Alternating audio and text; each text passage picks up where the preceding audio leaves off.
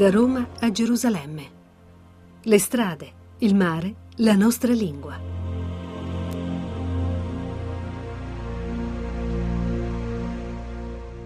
Un saluto da Sergio Valsani e da Loredana Cornero.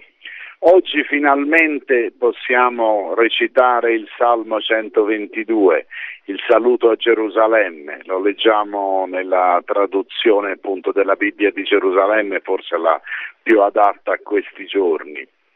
Quale gioia quando mi dissero andremo alla casa del Signore. Già sono fermi i nostri piedi alle tue porte, Gerusalemme. Gerusalemme è costruita come città unita e compatta. È là che salgono le tribù, le tribù del Signore, secondo la legge di Israele, per lodare il nome del Signore. Là sono posti i troni del giudizio, i troni della casa di Davide. Chiedete pace per Gerusalemme, vivano sicuri quelli che ti amano, sia pace nelle tue mura, sicurezza nei tuoi palazzi. Per i miei fratelli e i miei amici io dirò, su te sia pace. Per la casa del Signore nostro Dio chiederò per te il bene. È uno dei, dei canti delle salite che sono proprio i canti inseriti nei salmi destinati al, al, pellegrinaggio a Gerusalemme che facevano anche in epoca ebraica fin quando c'è stato il Tempio a Gerusalemme e che abbiamo fatto anche noi arrivando a Gerusalemme questa notte. Tra l'altro eh, questo, questo, pezzo che hai letto, oltre ad essere molto suggestivo, ricorda, vi ricorre più volte la parola pace, che mai sì, come sì. in questo momento in questa città è, è, così importante. Quindi direi che questo inizio con pace, pace dentro Gerusalemme, mi pare che sia un inizio forte e importante. Sì, una Gerusalemme direi che ci ha accolto al suo meglio faceva un po' caldo, diciamo la verità, però eh, noi siamo andati dal, dall'albergo a Gerusalemme, siamo andati a piedi, quindi almeno percorrendo l'ultimo tratto del nostro cammino a piedi e entrati nella città attraverso una delle porte delle mura che ancora la cingono completamente, abbiamo trovato questo luogo affascinantissimo, accogliente,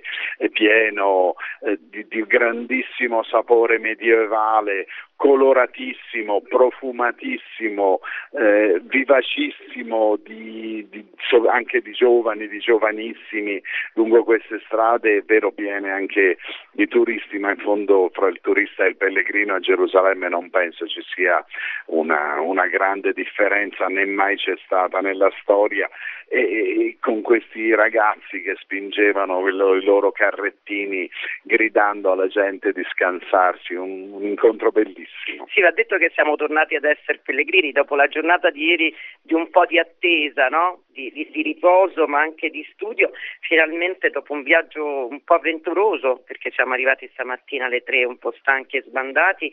eh, abbiamo ripreso a fare i pellegrini, quindi abbiamo ricominciato a camminare e abbiamo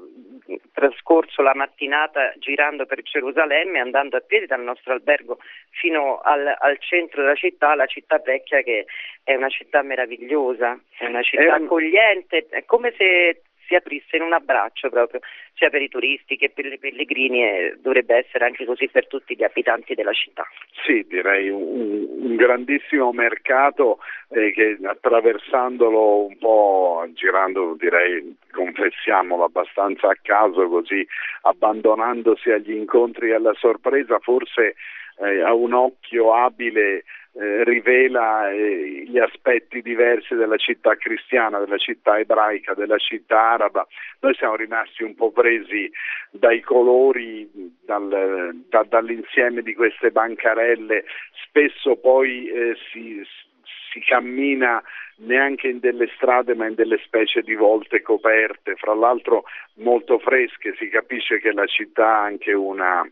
concezione adatta a proteggere chi ci abita in modo che possa andare in giro anche nelle ore più calde della giornata. Però da bravi pellegrini eh, ci siamo precipitati alla chiesa del Santo Sepolcro perché eh, pellegrini cristiani, eh, andiamo nel luogo per eccellenza del pellegrinaggio cristiano. E lì prima di entrare abbiamo avuto una eh, strana sorpresa. In realtà dalle fotografie un po' l'avevamo capito, poi ce l'avevano anche detto in altre occasioni, ma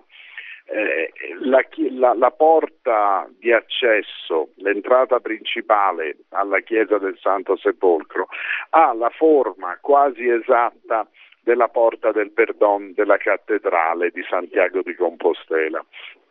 che è stata fatta chiaramente apposta, ricordando e anzi cercando di imitare il cortile di entrata della, della chiesa del Santo Sepolcro. Però noi che siamo arrivati qualche volta, tre volte a Santiago eh, come pellegrini dopo aver camminato e abbiamo visto quella porta, ritrovarcela adesso eh, molto simile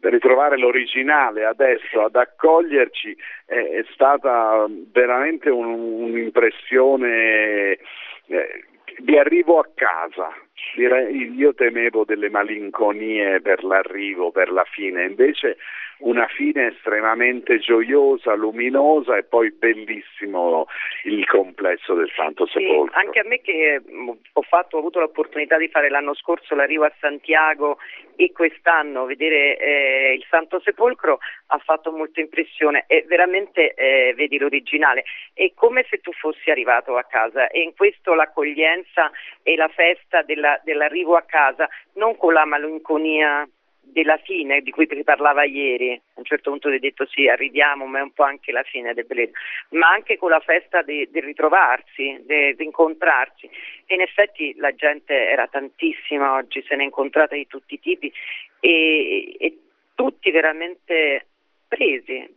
molto eh, impegnati. Abbiamo visto addirittura eh, delle donne che avevano portato più e più fazzoletti da ehm, mettere sulla,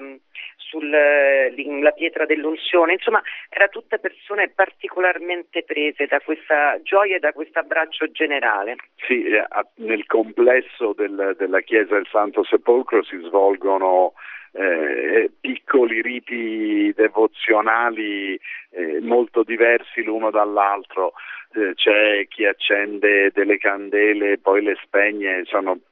piccoli mazzetti di candele di quelle sottilissime, però bianche, non gialle oppure marrone scuro, ognuno ha il suo colore di candela e vengono accese appunto al, al fuoco del Santo Sepolcro, poi subito spente e riportate a casa in modo da essere riaccese eh, via via nel corso dell'anno riaccendendo questo fuoco che è quello del Santo Sepolcro, oppure c'è una piccola cerimonia nella quale si tocca una specie di,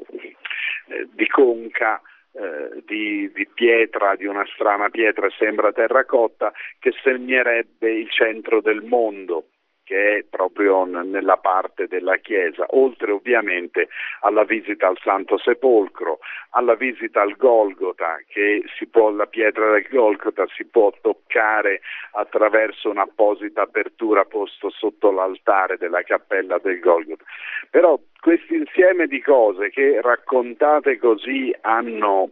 eh, corrono il rischio di dare l'impressione di una situazione un po' folcloristica. È un po' folcloristica, un po' confusa, eh, non a fuoco su qualche elemento. Invece a me hanno dato eh, così, eh, a me, ma penso anche a molti altri, hanno dato un senso di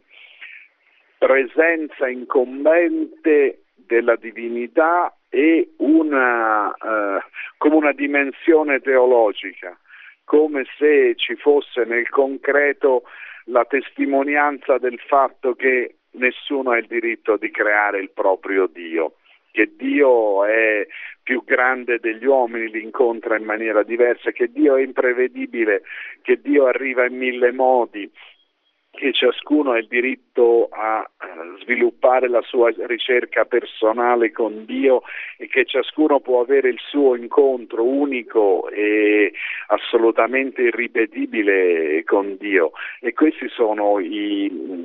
poi i segnali che io ho sentito in maniera più diretta durante questa visita, che appunto si svolge fra l'altro in maniera un po' confusa perché eh, io credo in maniera molto corretta non ci sono cartelli, non ci sono spiegazioni, eh, uno deve sapere dove sta andando o se no anche se non lo sa non importa, si lascia portare e capisce un po' alla volta dove è arrivato, capisce che sta scendendo verso la cappella di Sant'Elena e poi la cisterna dove si narra sia stata ritrovata la vera croce, oppure che sopra di lui poi trova improvvisamente la, la, la grande cupola del Catholicon che è la, la, cupola con il Cristo Pantocrator, tipico fra l'altro de, della religione ortodossa, de, dell'iconografia ortodossa. E quindi eh, eh, c'è lo stupore, il desiderio di capire, la comprensione,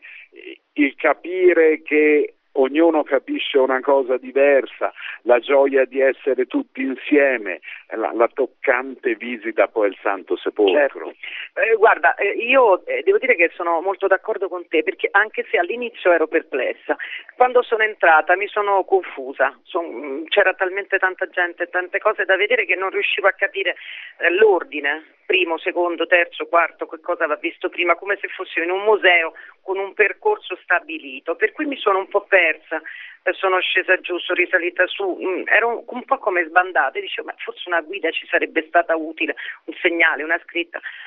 E invece poi, ma qui ci vuole un po' tempo e quindi torniamo ai pellegrini, al tempo dei pellegrini e non del turista fugace,